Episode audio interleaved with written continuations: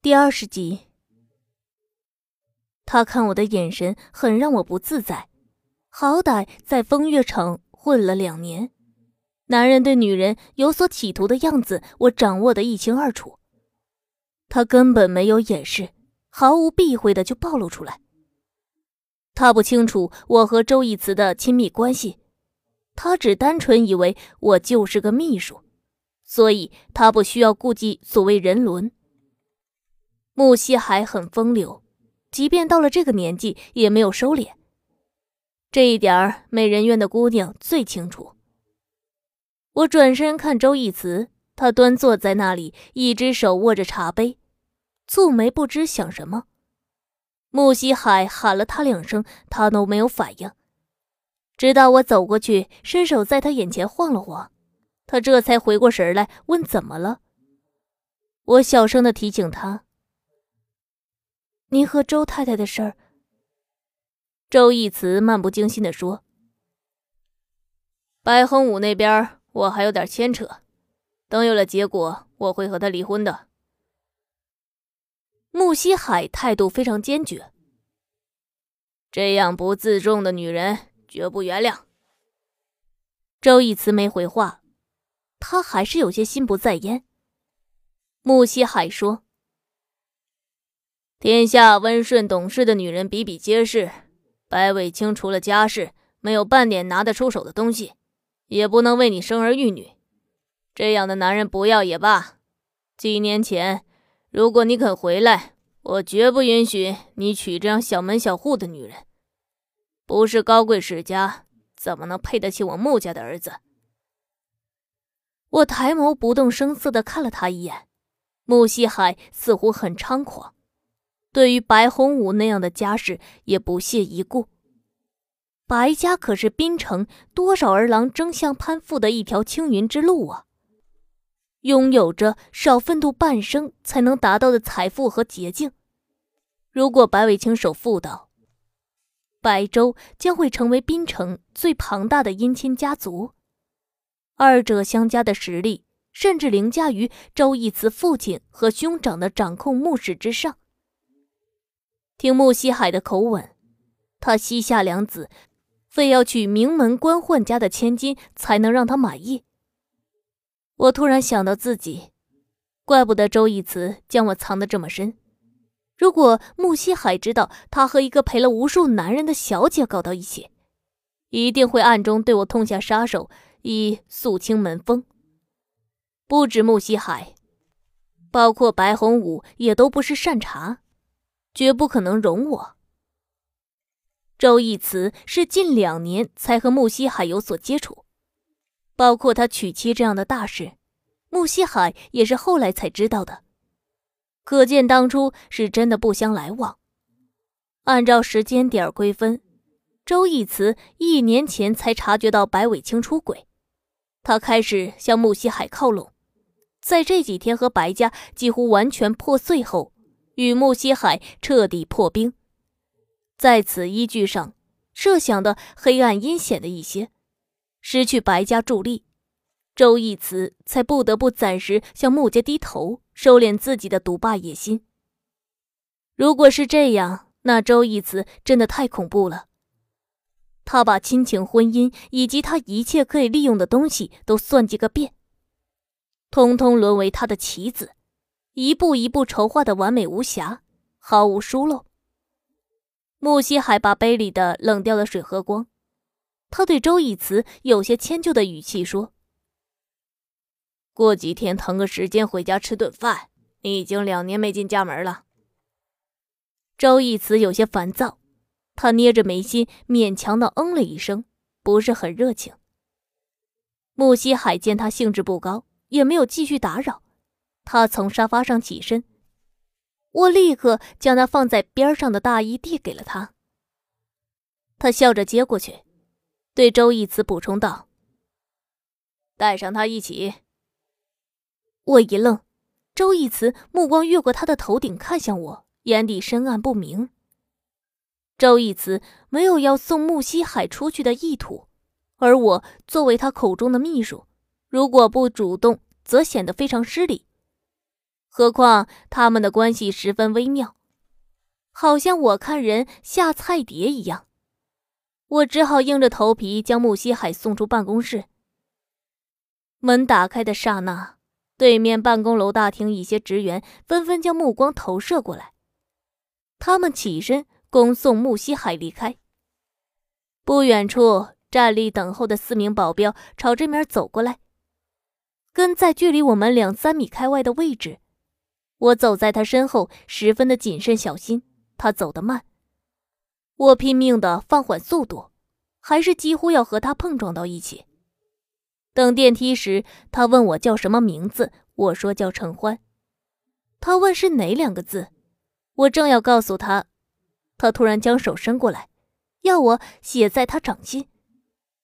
我盯着他宽厚红润的大掌，迟疑了一下。他笑问怎么了，我摇头说没事儿。我竖起一根手指，轻轻落在他掌心的纹路上，将“承欢”两个字一笔一划勾勒出来。他专注认真的看着我，写完后他说：“欢乐的欢，很好的名字。”我说：“谢谢。”电梯到达这一层后，他带着四名保镖进入。穆西海右手锁住按钮，没有立刻关闭，隔着空气对我说：“在义慈身边工作多久了？”我说：“两个月了。”他点头说：“嗯。”一慈脾气不是很好，也许会吓到你。女人在他身边大多要受委屈。我得体的笑着，啊，还好，他对下属非常体贴，只要不犯错，他是一个非常宽仁的上司。他沉默了两秒，又问：“有聊得来的异性朋友吗？在滨城一个人住？”我明白了他的意思，我如实说还没有。但不打算考虑自己和姐妹合租。我觉得他对周义慈没有什么防范，更不会调查他身边微不足道的小秘书。就算真的谨慎到那份上，周义慈可以帮我抹掉我在场所的案底。我装样子搬去找何曼挤了两宿，这事儿也就对付过去了。穆西海听我说完，脸上露出了更和善的笑容。他没有再说什么，他收住按住按钮的手指，电梯门缓慢的向中间靠拢，最终完全合上。我盯着闭死的铁门愣了半晌，眼前不断闪过回放最后一秒门缝里他意味深长的目光，那样的眼神让我觉得脊背发寒，说不出要发生什么事儿。我送穆西海回来，办公室大门紧闭。我听见里面有许多人说话，我没有进去打扰，找了一个空位置坐下等候。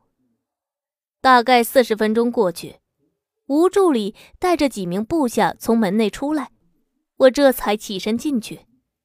周义慈正在穿西装，他听到我的脚步，转过身来问我想吃什么。我说牛排，很嫩的那种。他挑眉笑了笑，走过来问我多嫩，有没有我嫩。我捶打了他下手臂，他笑着揽住我的肩膀，带着我一起离开了。我去公司这一趟引发了不小的波澜，倒不至于人仰马翻。可很多人也知道，冷漠阴险的周义慈身边多了个如花美眷，不是他老婆。但他面对这个女人时，会笑得比任何时候都温柔。日子平平静静的过着。我都快忘记了木西海那个插曲。可隔了几日入夜，我洗了澡进书房找周义慈，隔着门还没有来得及推，我突然听到他在里面喊了声“父亲”。我手下意识一顿，脚步也僵滞住。我用一根手指触了触门把，露出了一条狭窄的门缝。透过那条门缝，我看到了周义慈正站在窗子前。他表情冷淡阴沉，一直在那边听说。他却极少搭腔，偶尔说一句。到最后，在他脸色难堪到极致时，他连半个字都不吐了。父亲什么意思？那边不知又讲了什么，他胸口起伏了两下。大哥知道吗？手机里传出断断续续的呜呜声，听不清楚，只听到那边一直在说，似乎有多么漫长的话讲不完。周义慈最终一言不发挂断。他捏着电话的手，由于太过用力，指尖微微泛白。他突然在静默中猛地将手机朝地面一甩，啪的一声，机壳四分五裂，破败不堪。周义慈拉开门出来，他看到我站在外面，微微一愣。我装作什么都没听到，埋怨他吓了我一跳。我猜他也不希望我看到了他那么失态摔手机的样子。他走到我面前，眼中流泻出从来没有过的温柔。他伸出手指，穿梭过我湿漉漉的头发，空气里都是一股漂浮的金银花香气。他笑着问我怎么这么香，我察觉到他不对劲儿，我冲上去踮起脚尖抱住他的身体。仰面看着他，周先生不喜欢香气是不是？他嗯了一声，有这个怪癖。说完，勾住我一缕长发，放在唇边扫了扫。但你的不觉得，我可以接受。我笑着跳起来，趴在他身上，两条腿死死的盘住他的腰间。周先生嘴巴这么甜，让我非常喜欢。我装模作样的在他屁股上掐了一把，他的肉可真硬。如果要上锅蒸，扒皮都得用最锋利的刀。我得寸进尺的说：“抱我回房间。”他阴森森从牙齿里挤出句什么，沉着脸想把我扶开，奈何我像粘在了他身上，怎么都甩不掉。我小人得志的模样让他很生气。自己下来走，没长腿吗？我缠着他的脖子，死活不肯下。他和我僵持了半分钟，最后也想不出制服我的招数，只好拖住我臀部，将我抱回房间。我用力甩头发，逼问他香不香。他说臭。我瞪大眼睛，让他再说一遍。他忍着笑说：“臭，像屁一样。”我在他怀里挣扎。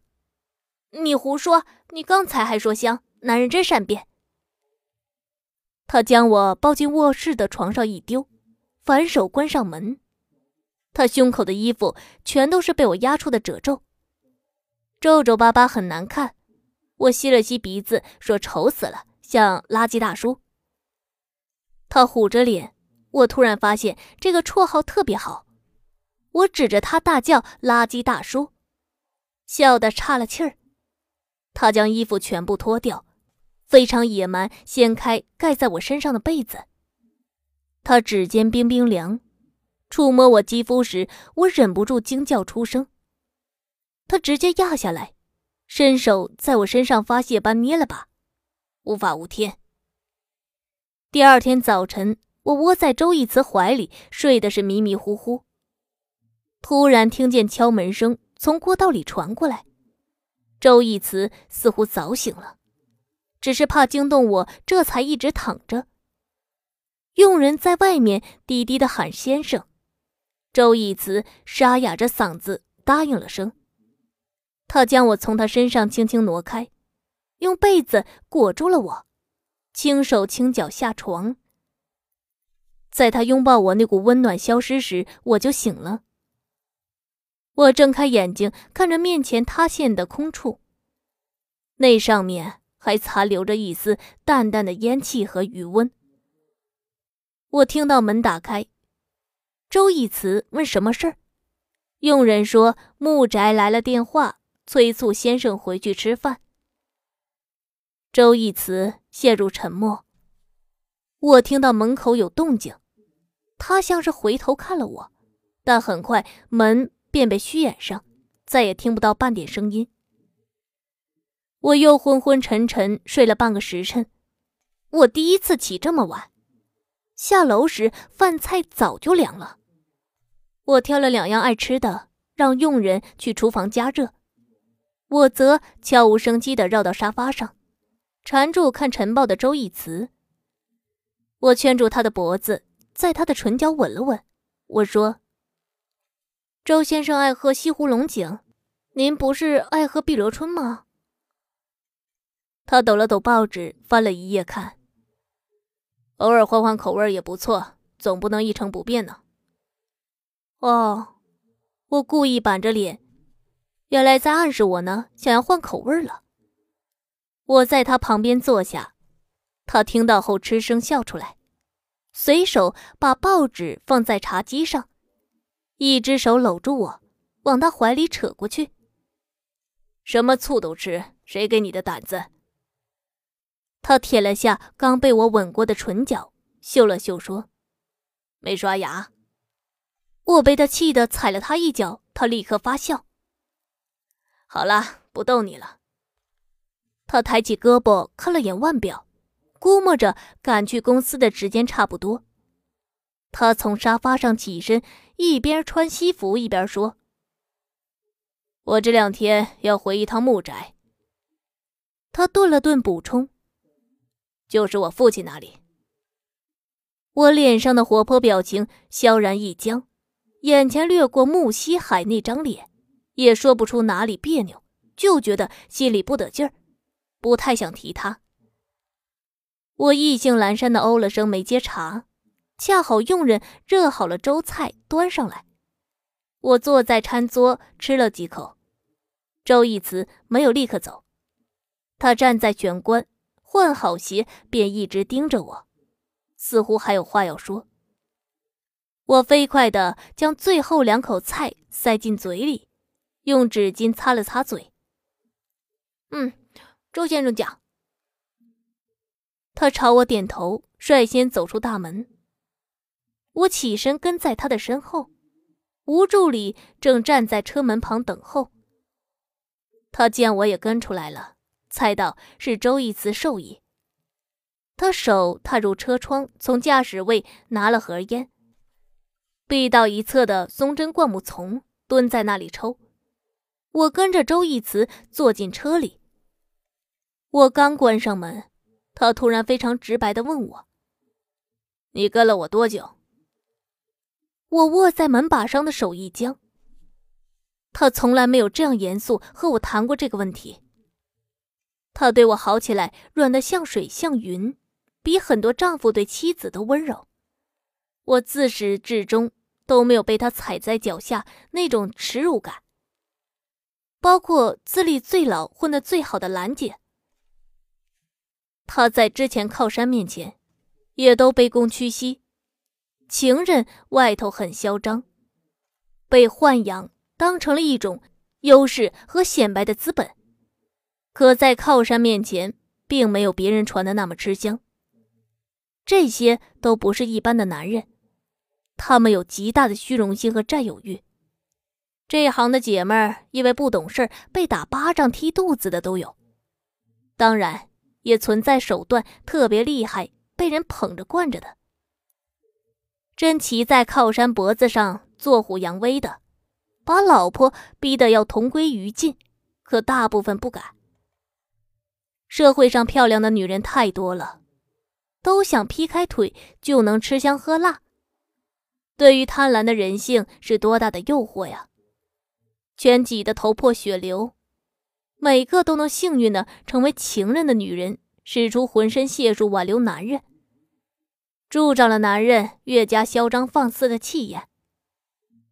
兰姐现在是熬出来了，可能重复她这条路的几率太小。